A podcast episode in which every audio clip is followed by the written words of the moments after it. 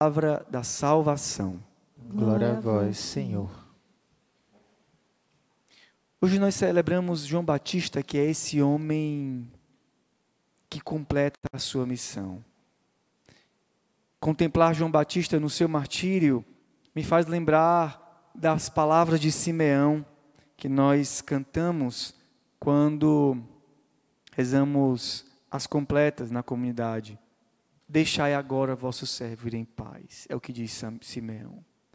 João Batista cumpre a sua missão e diz a mesma coisa. E felizes somos nós de chegar ao fim da nossa vida e diante do Senhor falar como São Paulo ou como Simeão, como São Paulo. Combati o bom combate, encerrei minha carreira, guardei a fé, está reservada para mim a coroa que o justo juízo Senhor Jesus tem para mim. Ou, como Simeão, deixai agora vosso servo em paz. Porque cumpriste a vossa promessa, os meus olhos viram a salvação, cumpri o meu, o meu, a minha vocação, estou pronto, Senhor, para ir para a tua casa. Entretanto, nós falamos hoje de um grande santo, que é São João Batista. Mas também nesse evangelho nós poderíamos falar daqueles desses três perfis de pessoas na igreja que o Papa Francisco diz tantas vezes. Ele diz que na igreja, a igreja é composta de santos, pecadores e corruptos.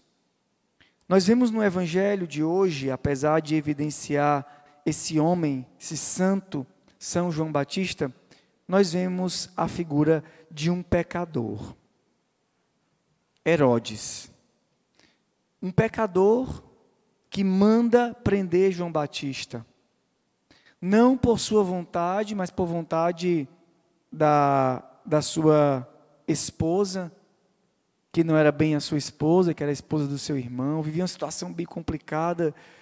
E João Batista então prende, melhor, Herodes prende João Batista. Herodes faz o mal, mas por influência de outros. Herodes não queria fazer o mal, mas o faz influenciado por outros.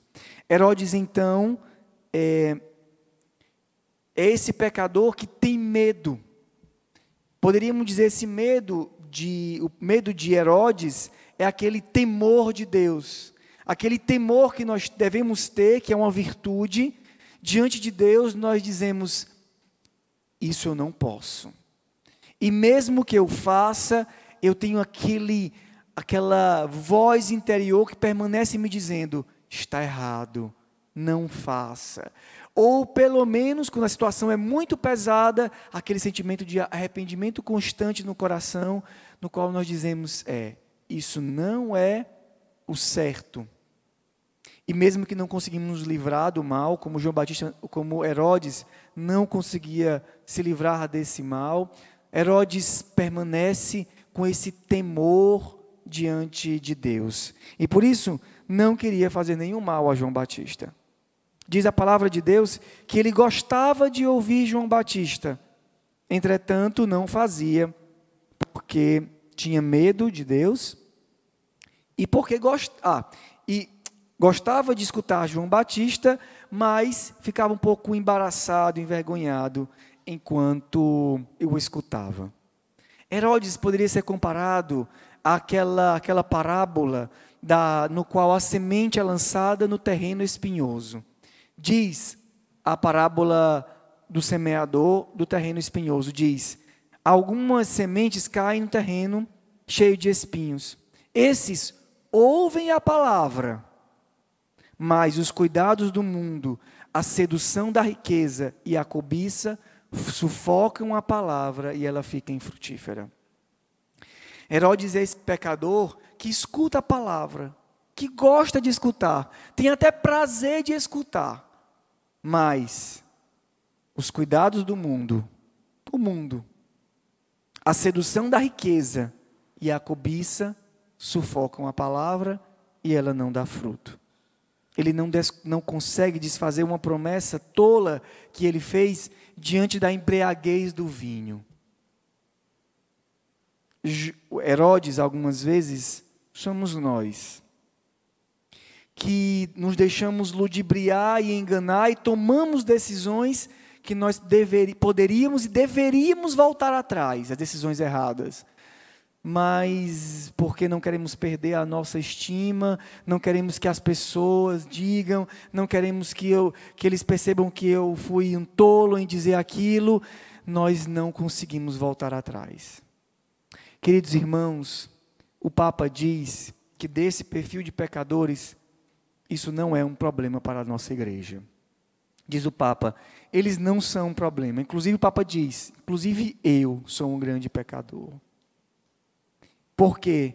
Porque o pecador, ele o pecador que reconhece o seu pecado, ele volta, ele deseja, ele vai tentando e em algum momento Deus intervém e transforma a vida dele. Mas nós vemos uma coisa pior no evangelho de hoje. Nós vemos um corrupto, uma corrupta, na verdade. Herodíades. Herodíades, a mulher do, do irmão de Herodes. Herodíades não só adere ao pecado, como corrompe o coração, deixando que, a, deixando que o mal tome de conta do seu coração. Herodíades, diante do seu erro, ela não quer reconhecer o erro, ela quer matar quem diz que está errado. E aqui começam os passos da corrupção. Porque o pecador está no pecado e reconhece que é pecador. Pode não conseguir se livrar do pecado, mas reconhece que é pecador. E queria se livrar e não consegue. E luta. E às vezes não consegue nem lutar, mas reconhece: eu estou errado. Sou eu que não estou no caminho certo. Eu estou falhando. Esse erro foi meu. E o corrupto? O corrupto diz: Tu que dizes que o erro é meu, agora eu quero te matar. Às vezes é fora e às vezes é dentro. Nós vimos hoje uma, uma, uma liturgia que fala da profecia. E eu tenho percebido o quanto Deus tem, tem desejado falar para nós através do profeta interior que existe no nosso coração que de vez em quando diz: Ei, não está certo. Ei, está no caminho errado. Ei, volta desse caminho. O pecador diz: Meu Deus, eu preciso me converter. O corrupto diz: Eu vou te matar. E enquanto eu não te matar, eu não vou me aquietar. Aí eu vou abafando o profeta interior. Ele quer silenciar a voz interior. Ele não busca mais, ele não consegue nem ficar em silêncio, porque na hora do silêncio Deus fala, então eu não quero mais ouvir a voz de Deus. E eu vou fugindo, eu vou correndo. E ele vai começando a entrar no caminho da corrupção. O pecador quer matar, ou melhor, o corrupto quer matar aquilo que é luz. Ele prefere permanecer nas trevas. Porque quando a luz vier, vai revelar quem ele é e ele não quer revelar quem ele é. Ele prefere permanecer no pecado e na treva. Não permite, não permite que ninguém e nada, nem em si mesmo, acuse os seus pecados. E os santos nos ensinam que o sadio, o sadio, a vida de um santo, existe sempre uma sadia desconfiança de si, uma sadia acusação dos próprios pecados. O corrupto se enraizou no mal. E aí o coração, como esse de Herodíades, já está totalmente envolvido e tenebroso. Herodias diz então, quer matar João Batista. E virá o tempo, assim como o pecador, virá o tempo no qual ele poderá ali escolher pela sua conversão, e isso acontece muitas vezes em nós. Deus fica procurando oportunidades para nos salvar, da mesma forma, o corrupto em algum momento ele vai conseguir matar aquilo que ele queria matar, a voz interior. E por isso, diz aqui, finalmente chegou o dia oportuno. Herodíades o odiava, odiava o homem interior, odiava o profeta que falava a verdade e queria matá-lo, mas não podia. Finalmente chegou o dia oportuno. Para o corrupto chegará o dia oportuno, no qual ele conseguirá matar todos aqueles que, que, que dizem para ele a verdade. É o que, ele, é o que ele mais quer. A palavra de Deus já não existe mais. O silêncio interior já não existe mais. E qualquer um que fale ao meu redor que eu não estou certo, que eu, eu mate. Ou eu mato interiormente, ou eu mato exteriormente, ou eu ignoro da minha vida e não permito que a salvação entre dentro de mim. meus irmãos, esses são capazes de destruir a obra de Deus. Às vezes até perto de nós. Desses nós devemos nos distanciar. Dos pecadores, Jesus se aproximava, mas dos corruptos, não tinha mais o que fazer. Queridos irmãos, nessa festa de João Batista, desse mártir, desse santo, peçamos ao Senhor que nos livre da corrupção. É o que eu mais peço a Deus. E eu queria te convidar a pedir a Deus: livrai-me, Senhor, da corrupção. Livrai-me de me enraizar no mal a tal ponto que a tua voz não tenha mais valor nenhum para mim. Que a tua palavra não consiga mais entrar no meu coração. Que a tua intervenção divina bata como numa pedra Tirarei do vosso coração, o vosso peito o coração de pedra, diz o profeta Ezequiel. Porque o coração de pedra não adianta. Pode bater o que for, pode vir o que for, pode vir todas as intervenções divinas e não tem mais jeito. Não tem mais jeito só para quem já desistiu do caminho.